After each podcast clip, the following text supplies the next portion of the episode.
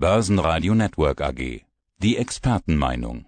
Der Börsenpodcast. Mein Name ist Thorsten Polleit, ich bin der Chefvolkswirt der Degussa. Und Herausgeber des Degussa Marktreport. Herr Polleit, 300 Milliarden US-Dollar Schulden hat Chinas Immobilienentwickler Nummer zwei angehäuft, Evergrande. So weit, so schlecht, dass Immobiliengeschäfte langfristig angelegt sind und dass sie auf Schulden angelegt sind. Das ist ja eigentlich nicht neu. Die damit verbundene Problematik auch nicht, dass mal jemand pleite geht. Aber das Besondere bei Evergrande ist, dass die Regierung drei dicke rote Linien gezogen hat und damit Grenzen gezogen hat, über die Evergrande wohl hinausschießt und jetzt mit High-Yield-Bonds Anlegern sich einigen muss. Auch das ist jetzt so außergewöhnlich nicht. Sie sprechen aber im Marktreport von einem Menetekel, also dem Vorboten eines drohenden Unheils. Warum? Also zunächst mal muss man äh, natürlich feststellen, dass solch ein Immobilienkonzern aus China mittlerweile Schlagzeilen macht, die die weltweiten Finanzmärkte bewegen. Und das hätte es vor einigen Jahren nicht gegeben. Und das zeigt eben, wie fulminant Chinas Aufstieg verläuft. Chinas Volkswirtschaft ist mittlerweile die zweitgrößte der Welt mit einem Bruttoinlandsprodukt von etwas mehr als 16 Billionen US-Dollar. Damit ist China den USA äh, hart auf den Fersen mit einem Bruttoinlandsprodukt von etwa 22,5 Billionen US-Dollar. Und natürlich hat dieser Immobilienbauboom auch weltweite Konjunktureffekte. Also der Bauboom in China verbraucht ja auch viele Ressourcen. China ist einer der größten Rohstoffnachfrager weltweit. Und Sie haben in Ihrer Frage schon äh, sozusagen den Kern meiner Ausarbeitung äh, genannt. Natürlich gehen immer mal wieder Unternehmen pleite. Allerdings sind deutlich zu erkennen die Fingerabdrücke des ungedeckten Papiergeldsystems, denn auch Chinas Geldsystem fußt auf einem ungedeckten Kreditgeldsystem, in dem neues Geld per Kredit in Umlauf gebracht wird.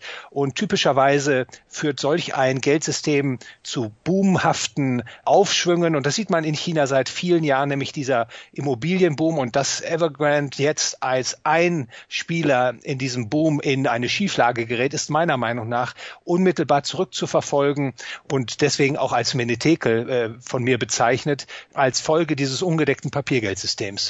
Sie sagten, das ganze Thema erzeugt weltweite Schlagzeilen. Warum das weltweite Schlagzeilen erzeugt, ist ja auch irgendwo klar, zumindest auf den ersten Blick. Es gab 2008 die Subprime-Krise in den USA. Es gab in der Folge die Pleite von Lehman, die hat man damals fallen lassen, was keiner so richtig glauben konnte im Vorfeld. Und das hat dann im weiteren Verlauf zu der weltweiten Finanzkrise geführt, weil letztendlich auch da ja alles verbrieft war und keiner wusste, wo stecken jetzt eigentlich die Schulden drin und im Grunde genommen hat es das ganze Finanzsystem, weltweite Finanzsystem dann angesteckt. Diese Parallelen zur Lehman-Pleite sehen Sie ja auch. Wie sollte China jetzt reagieren? Welche Lehren hat die Regierung vielleicht gezogen?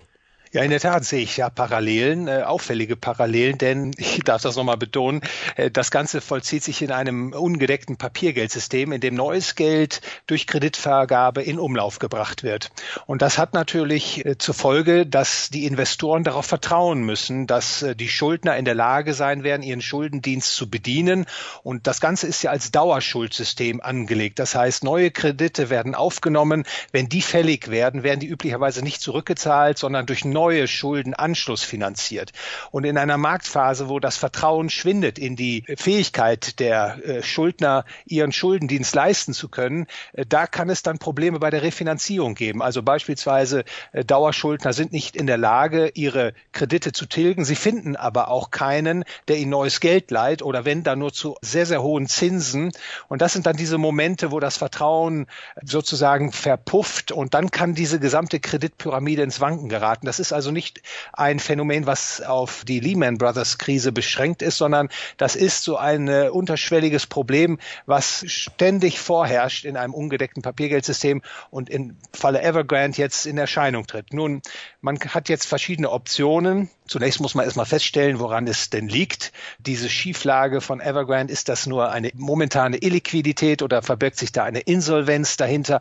Und je nachdem, äh, wie die Antwort ausfällt, gibt es jetzt verschiedene Optionen. Optionen, man kann Überbrückungskredite gewähren, aber äh, das Unternehmen kann sich auch mit den Gläubigern darauf einigen, die äh, Schulden umzustrukturieren, also Laufzeiten zu verlängern, den Zinskupon herabzusetzen. Und wenn es ganz schlimm wird, dann muss natürlich die kommunistische Regierung in China entscheiden, ob man interveniert, also das Unternehmen verstaatlicht, mit neuem Eigenkapital versorgt, um eine Ansteckungsgefahr zu verhindern. Und äh, ob das der Fall sein wird, das lässt sich derzeit eben noch nicht klar abschätzen.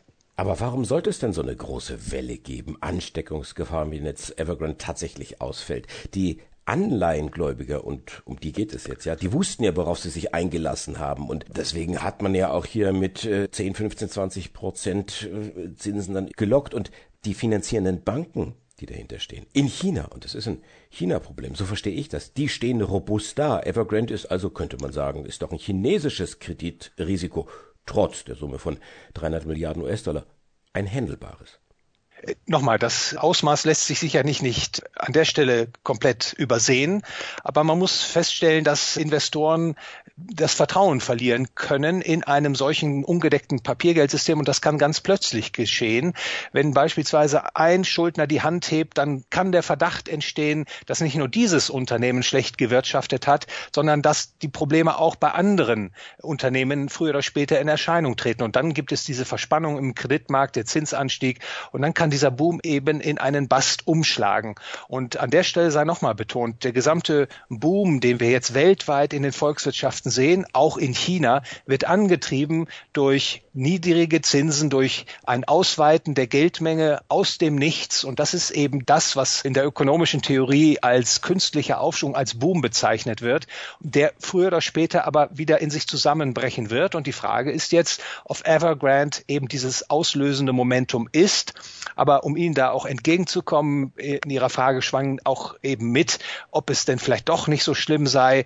Also in der Abwägung, äh, wie sich die Dinge heute darstellen, scheint es wohl darauf hinauszulaufen, dass man im Fall der Fälle eingreift und das Unternehmen stützt. Und das scheinen jetzt auch die Finanzmärkte so zu sehen. Also beispielsweise der Blick auf die Anleihenotierungen oder auch die Börsenkurse, die zeigen eindeutig, dass die Investoren glauben, dass die kommunistische Partei in China dieses Problem wenn es hart auf hart kommt, eben nicht zum Ausbruch gelangen wird. Hat dieses Szenario Auswirkungen auf den Goldpreis? Der Goldpreis wird natürlich von einer Reihe von Faktoren äh, getrieben. In der Verspannung der letzten Tage sah man tatsächlich, dass Gold offensichtlich dann doch eine leichte Nachfrageerhöhung erfahren hat.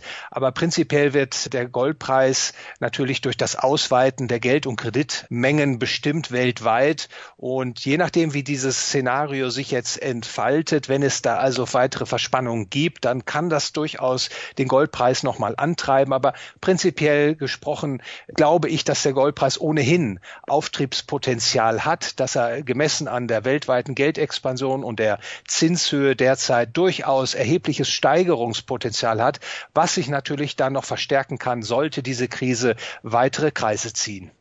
Bei Palladium, Platin und auch Rhodium hatten wir eine Preiskorrektur gesehen. Was steckt dahinter?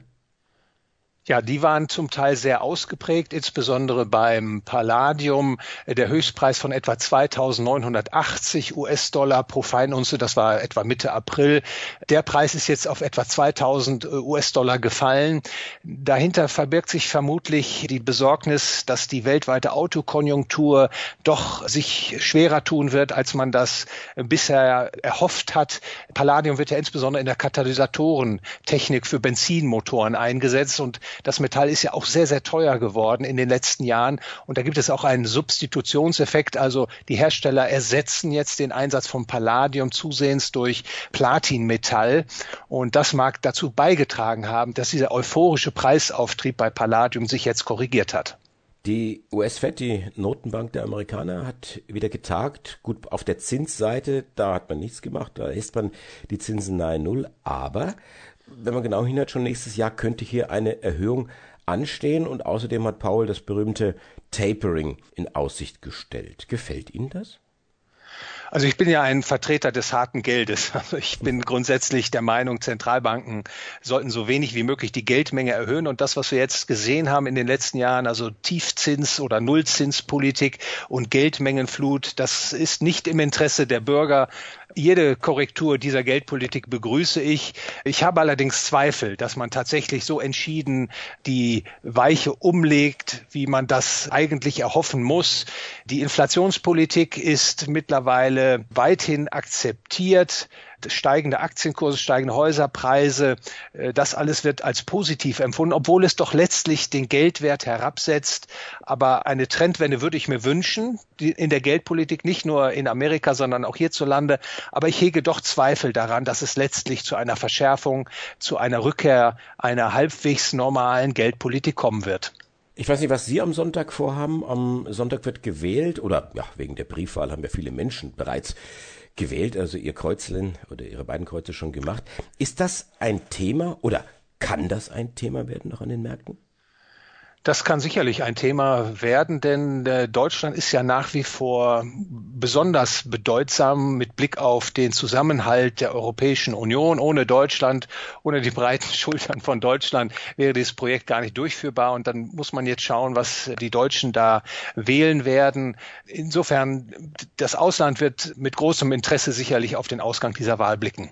Kurz noch, alles Käse, könnte man sagen, beziehungsweise die Milch macht's. Warum bitteschön tauchen Milch und Käse auf im Degussa Marktreport? Ja, das ist äh, eine gute Frage. Ich habe mir erlaubt, in dieser Ausgabe einen Aufsatz des Ökonomen Ludwig von Mises abzudrucken, der einer Vorlesung entspricht aus dem Jahr 1959. Und darin geht es um eine sehr aktuelle politische Entwicklung, nämlich Preiskontrollen. Sie wissen, die Güterpreise steigen an und einige Politiker kommen jetzt mit Vorstößen, um den Preisauftrieb zu unterbinden, beispielsweise mit Preiskontrollen. Man kennt das bereits Stichwort Mietpreisbremse aus Berlin. Und der Ökonom Ludwig von Mises zeigt uns in diesem Aufsatz, wohin denn so eine Politik führt. Wenn man also versucht, Preise künstlich von staatlicher Seite zu beeinflussen, das führt wie in einem Tintenfleck zu einer Ausbreitung. Wenn man einmal damit beginnt, äh, einige Güterpreise zu kontrollieren, dann gibt es Probleme, dann gibt es Verteilungs- und Produktionsprobleme. Und früher oder später landet dann, wenn man das theoretisch weiter durchdenkt, so eine Volkswirtschaft in einem sozialistischen Gemeinwesen. Und das ist natürlich alles andere als wünschenswert. Also dieser Aufsatz soll eine Warnung sein für den Leser und ihm auch helfen, die aktuellen Politikvorschläge in ihrer Folge besser abschätzen zu können. Und blutig geht's dann auch zu mit Robespierre und Guillotin. Mehr zum Lesen dann im Degussa Marktreport. Dr. Thorsten Polleit, der Chefvolkswirt der Degussa. Dankeschön fürs Interview. Ja, ich danke für die Einladung, Herr Groß. Alles Gute. Der Börsenpodcast. Börsenradio Network AG. Das Börsenradio.